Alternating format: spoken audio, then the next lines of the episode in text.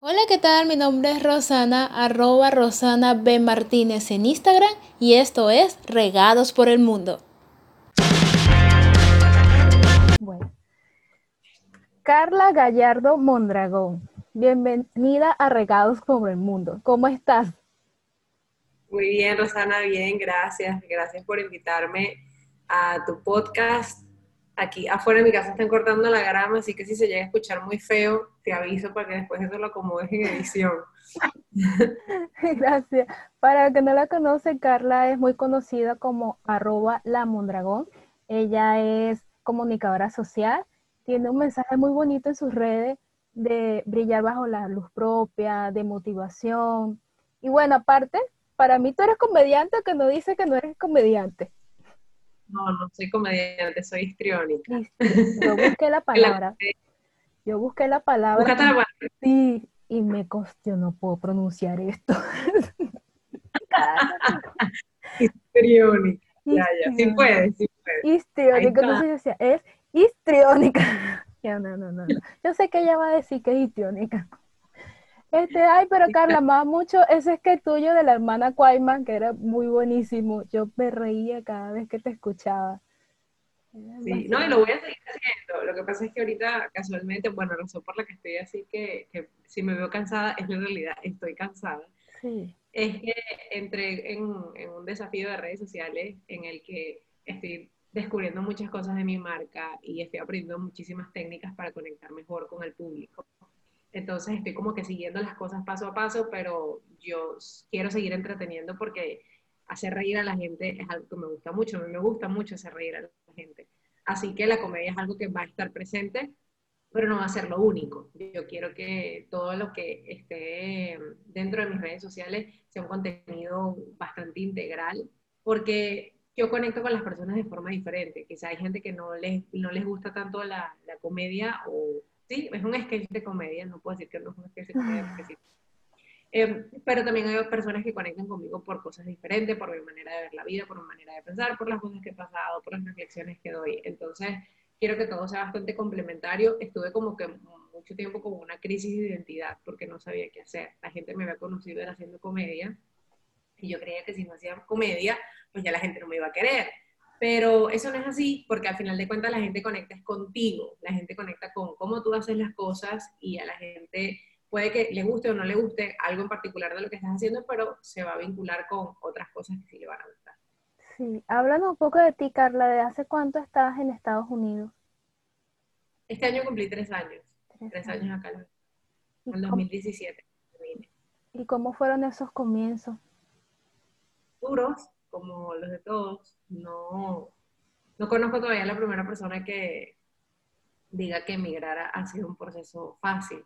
Habrán personas que sí lo habrán vivido de esa forma, pero no conozco todavía a, nadie. El proceso fue un proceso complicado, fue un proceso duro, pero ha sido un proceso súper gratificante y que me ha ayudado a crecer como persona de una manera en la que quizás estando en Venezuela no lo iba a lograr a este ritmo o con esta velocidad, con esta rapidez he aprendido cosas que, que, cambiaron mi vida para siempre, me he descubierto como persona, me he descubierto como mujer y me siento súper agradecida de cada lágrima, de cada momento de frustración, de cada decepción, de cada situación complicada, porque eso me ha, me ha pulido y me ha hecho ser la persona que soy hoy. Y yo creo que de todas las Carlas que he sido en el transcurso de mis 27 años, esta es la que me cae mejor.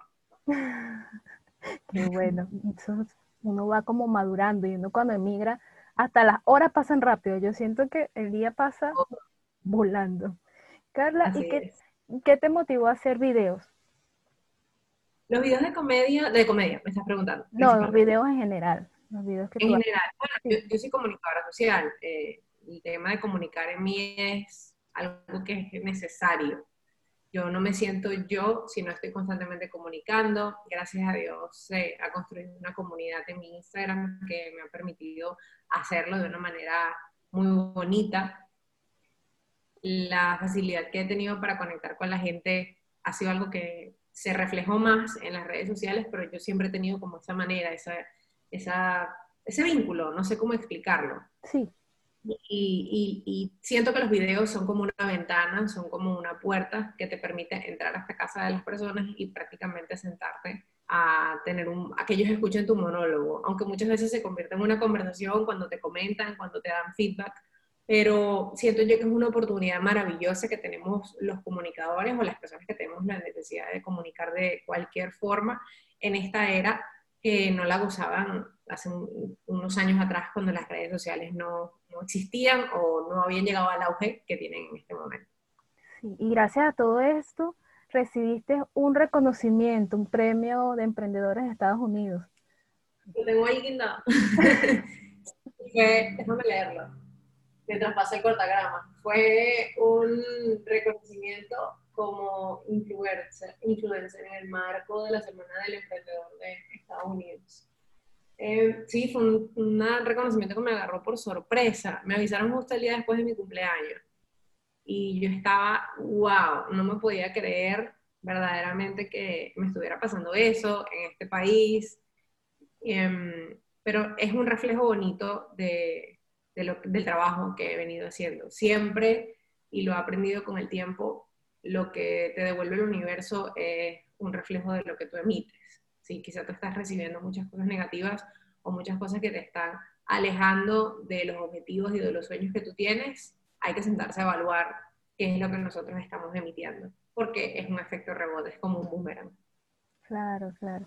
Y hablas siempre desde tu experiencia y una de esas cosas que hablas es lo que viviste con los anticonceptivos. ¿Nos puedes hablar un poco de, ese proceso? ¿Cómo fue? Sí, hace ya, yo decía que eran seis años, pero son, cinco años. No sé, eh, tengo la duda, tengo como una laguna mental entre los cuatro y los seis años. Pero... Lo quiero olvidar. Sí, esa parte como que la he borrado o siento que el tiempo ha pasado muy rápido de lo que estábamos conversando hace rato.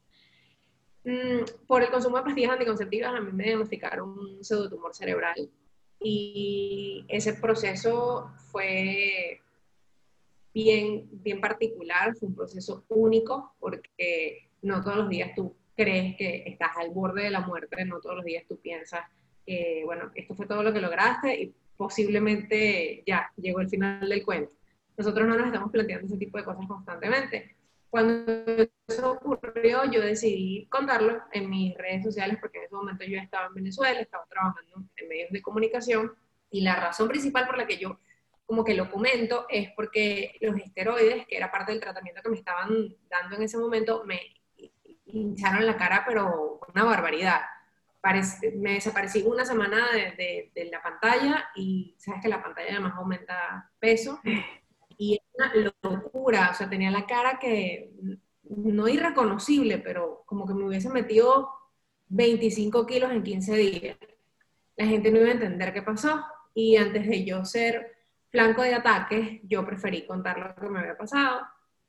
Así que eso fue la, la, principal razón, pero eso desembocó en una campaña que sostengo todavía en el Instagram que se llama el buscar el hashtag las pastillas anticonceptivas. Y yo Ahí he narrado todo lo que ha sido mi proceso de recuperación y todo lo que fue la experiencia del pseudotumor cerebral y prevengo a las mujeres, porque resulta ser que este, este caso que me ocurrió a mí es más común de lo que uno piensa y en mi, en mi, en mi caso, para no repetir la palabra caso, eh, se manifestó de una manera que estuvo al ras de ser letal.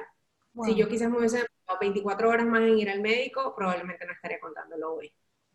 Así que mi mensaje principal es que las mujeres escuchen su cuerpo, que no estén todo el tiempo vinculando un dolor de cabeza excesivo o que te duele demasiado el cuello o que estás teniendo demasiados hematomas en las piernas con cosas que, ay, eso es mucho estrés, ay, eso es que yo soy torpe y me golpeo, ay, eso es que estoy demasiado cansada. Hay límites para ese tipo de, situaciones. Cuando ya tu sensación y tu cuerpo están tratando de comunicarte que lo que está pasando no es normal, está fuera de los parámetros de la normalidad, es necesario que acudamos a un médico porque te puede salvar la vida, como ocurre en mi caso.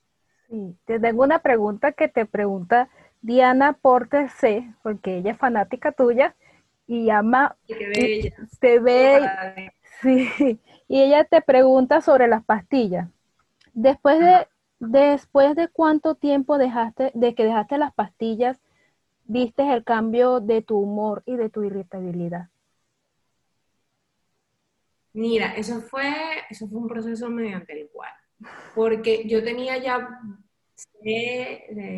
seis años, tenía como, no, yo tenía cinco años consumiendo pastillas cuando me ocurrió esto. Y cuando a mí me la suspenden de inmediato, cuando pasa todo lo del pseudotumor, a mí me tienen que ingresar de emergencia en la clínica porque los nervios de mis ojos estaban súper comprometidos por la presión que tenía en el cerebro. A mí, por decirlo de una manera coloquial, se me inundó el cerebro. Todo el líquido de la columna vertebral se me atascó en la cabeza y estuve a punto de que me diera un derrame cerebral y el problema era el líquido estaba generando tanta presión en mis ojos que los nervios de mis ojos estaban súper comprometidos. Este caso le ocurrió a muchas mujeres y quedan ciegas, de hecho, por meses o quedan ciegas de por vida, por la lesión que les, que les deja eh, esta situación en, los nervios de los ojos. Yo me salvé, gracias a Dios. Pero, eh, respondiendo a la pregunta de Diana, cuando a mí me suspenden las pastillas, claro, en todo ese revolú, como dicen aquí los puertorriqueños, que es como que todo ese desastre, yo me, me, sentía muy mal, yo tenía mucho dolor de cabeza, yo estaba de cama, yo no podía levantar la cabeza, yo pasé días que solamente podía dar vueltas en la cama, o sea, como un pequeño, pero no me podía levantar. O sea, esta, de incorporarme no podía hacerlo, lo tenía prohibido.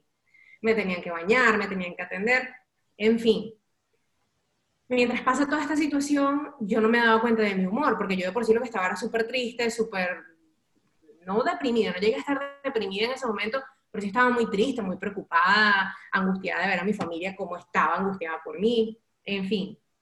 Cuando ya yo me empecé a reincorporar en mi día a día, me comienzo a dar cuenta que mis cambios de humor eran una locura.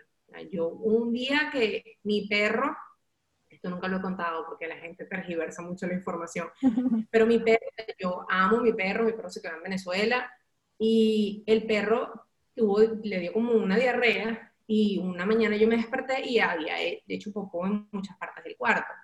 Yo me enfurecí que puse el perro en una caja y le dije a mi mamá, estoy bajando para regalarlo. mi mamá me dijo, como que estás loca, ¿qué te pasa? Yo jamás en mis cinco sentidos hubiese hecho algo así. Y en ese momento mi mamá dijo, no, o sea, a ella le pasa algo me peleé con ella, me peleé con el vecino, con la mamá, con la tía, estaba peleada con todos mis amigos, con todo, tenía una cosa terrible. Me llevan al médico porque igual ya me tocaba control, yo estuve después unos seis meses en control, luego de lo que me ocurrió, y el doctor dijo, no, nada, estamos hablando de que aquí hay, hay un trastorno em, de la irritabilidad fuerte porque el suspender las pastillas dejó una consecuencia y fue que me apareció un pequeño quiste en la hipófisis. Entonces, eh, la hipófisis regula las hormonas en el cuerpo. Cuando esto ocurrió, al momento en que me, venía la menstruación o que yo estaba en cualquier, cualquier parte del ciclo, uno de por sí se pone de mal humor, pero epa, o sea, el humor era el mal humor, o sea, era el mal humor de tres mujeres embarazadas. Me comenzaron a medicar a darme medicamentos que me, me, ayudaban como diuréticos para soltar el líquido en el cuerpo porque este mismo líquido estaba otra vez subiendo a la cabeza. Y entonces comenzó un proceso que yo creo que yo le he agarrado el tumbado al proceso del último año para acá. Porque igualmente cuando me venía la menstruación, yo todavía me pongo irritable, pero ya no es a esos, a esos niveles. Pero yo creo que estando aquí en los Estados Unidos, como yo me deprimí, engordé, todo lo que es el tema de no cuidarme a nivel de alimentación y de no hacer ejercicio me afectaba mucho.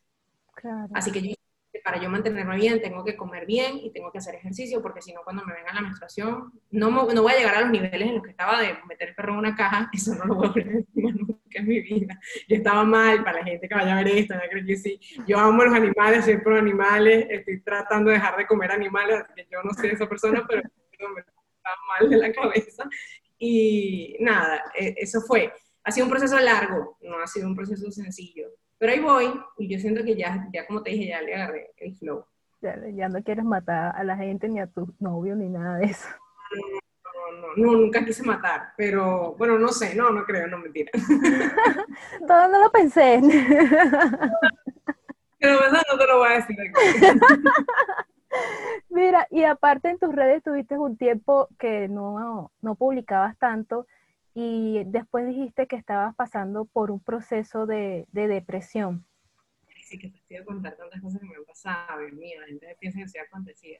Pero sí. Eh, no, pero es que no somos perfectos, tú, y tú hablas de eso. Tú no muestras unas redes sociales de, ay, mírame aquí, estoy aquí. No, sino de una persona real, de que tiene defectos, de que vive su día a día y quiere que contarlo a los demás para que los demás se puedan sentir identificados y puedan decir, wow, ella lo sufre y lo superó de esta manera, yo también puedo lograrlo. Eso, eso me gusta de ti. Gracias. Bueno, emigrar fue duro y fue duro también para mi ego profesional, que pienso fue el que se vio más golpeado en el proceso de, de migración. Cuando yo salí de Venezuela estaba en un momento muy top de mi, de mi profesión, me estaba yendo súper bien, tenía mi programa de radio, animado eventos y me iba muy bien. Inclusive ya yo sentía que yo, yo soy de Valencia. Era como ah, que yo también. Ah, viste, listo. Ya yo logré todo aquí en Valencia, estoy trabajando en una emisora súper chévere, eh, trabajé en televisión, animo los eventos del fin de semana, animaba muchos eventos, horas de teatro, conciertos, toda esta cuestión. Y ya yo pensaba como que, bueno, mi siguiente paso quizás era irme para Caracas o hacer cualquier otra cosa, ¿no? Pero ya, ya yo aquí ya, ya lo logré, listo y lista. Y en ese momento me toca salir del país para resguardar mi seguridad personal. Y bueno, llegué aquí en medio de la nada, conociendo y sabiendo absolutamente nada, porque nunca había venido para los Estados Unidos. Lo que yo conocía de Estados Unidos era lo que veía a través de las películas y el famoso sueño americano. Sí. Pero no tenían la mínima idea de cómo era nada. Me recibió mi hermanastra mayor y ella fue la que me guió durante todo el proceso. Gracias a Dios, ella y su esposo son, son una pieza fundamental para el hecho de que yo esté hoy aquí y haya hecho las cosas de la manera como las hice, que las hice correctamente. Durante todo este proceso yo me deprimí, me deprimí profundamente y todo esto ocurrió muy en el margen de cuando ocurrió lo del video que yo hice que se hizo viral. Y fue como un boom porque mucha gente estaba pendiente de mí, mucha gente me está escribiendo, mis redes sociales crecieron mucho y yo quizás solo me resguardé en hacer videos de comedia. Yo llegaba de, de, cuando estaba trabajando y me encerraba a grabar, grabar, grabar, grabar, grabar, que tampoco es una vida funcional, porque cuando tú ya te tienes que encargar de tu casa, de tus cosas, no te vas a dedicar solamente a grabar, grabar, grabar. Y era lo que yo hacía. Yo prácticamente a veces ni cenaba, ni comía. Yo lo que quería era grabar. Y como era algo desmedido y como era algo que yo estaba haciendo para refugiarme, llegó un momento en el que hubo un punto de quiebra. Cuando ya yo no me sentía bien, cuando ya yo me tenía que organizar para hacer otras cosas, o muchas veces ni siquiera me tenía que organizar, sino estaba, sino que no, no, tenía nada que hacer porque ya no tenía ánimo de grabar. Por eso mismo que te comenté, que tenía la presión de que la gente lo único que quería de mí era comedia, comedia, comedia, y yo no estaba en un, en un mood, yo no estaba en una energía, en un ánimo de comedia solamente.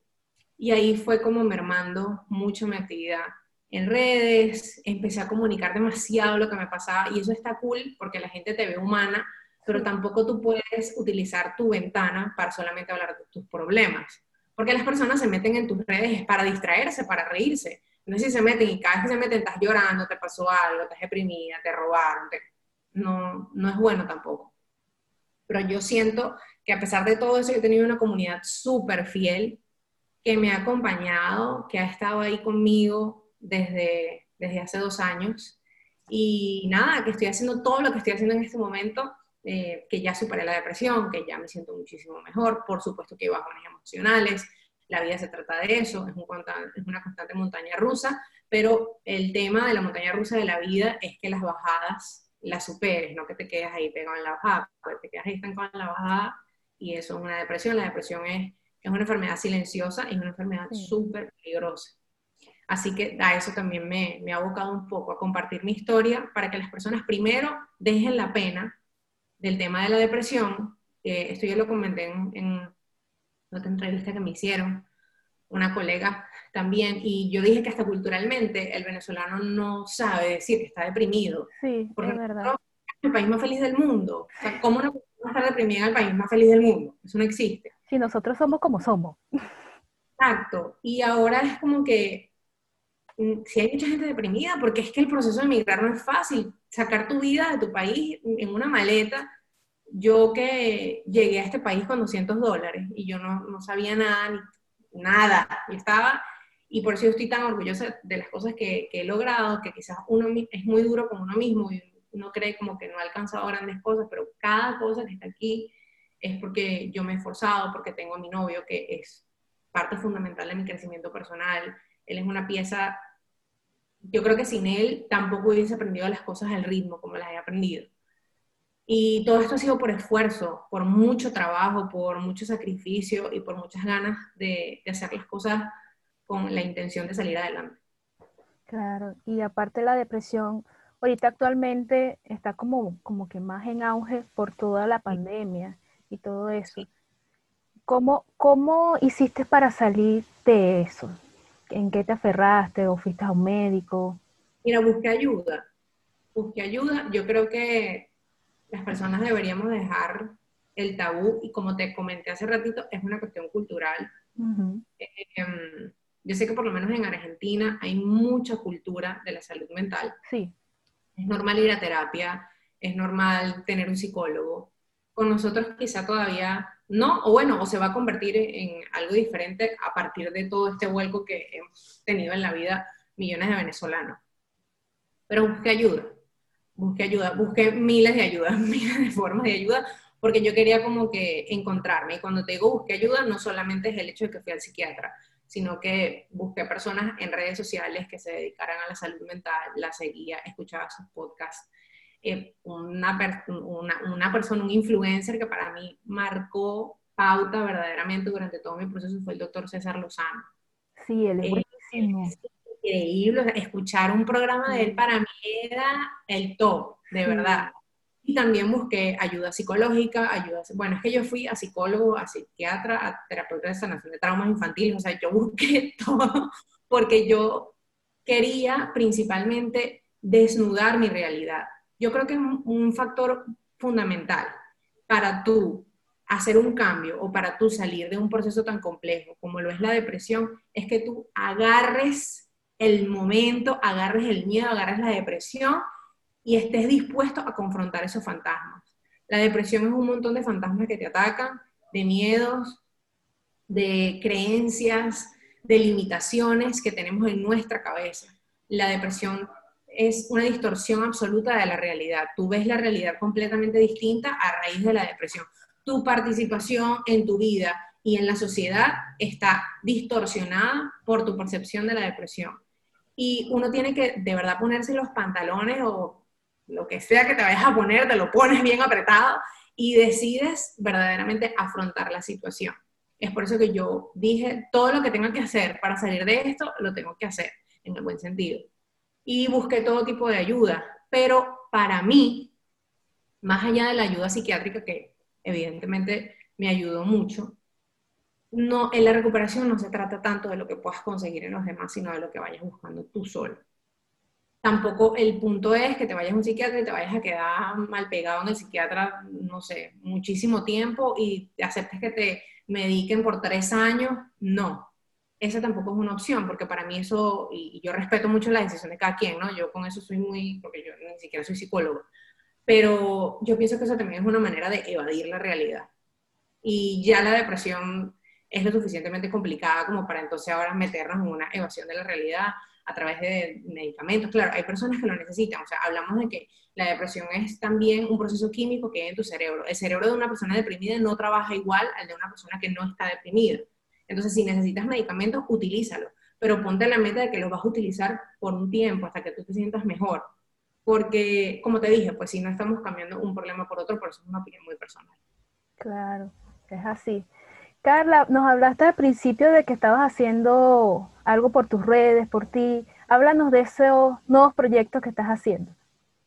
Bueno, este es un desafío que estoy haciendo por una amiga que es de Valencia, está vinculada con todo este tema de las redes sociales, me dijo para que participara en el reto y bueno, yo tomé la decisión, lo hice, estoy haciendo, em, es como un curso, por decirlo de una manera, es una mentoría de, casi un mes en la que te da muchísima información para que tú le des un vuelco a tus redes sociales y yo siento que ya estoy a dos días de que se acabe, estoy agotada porque mantener dos trabajos, más el reto, más mi casa, más mis responsabilidades cotidianas. Super mujer.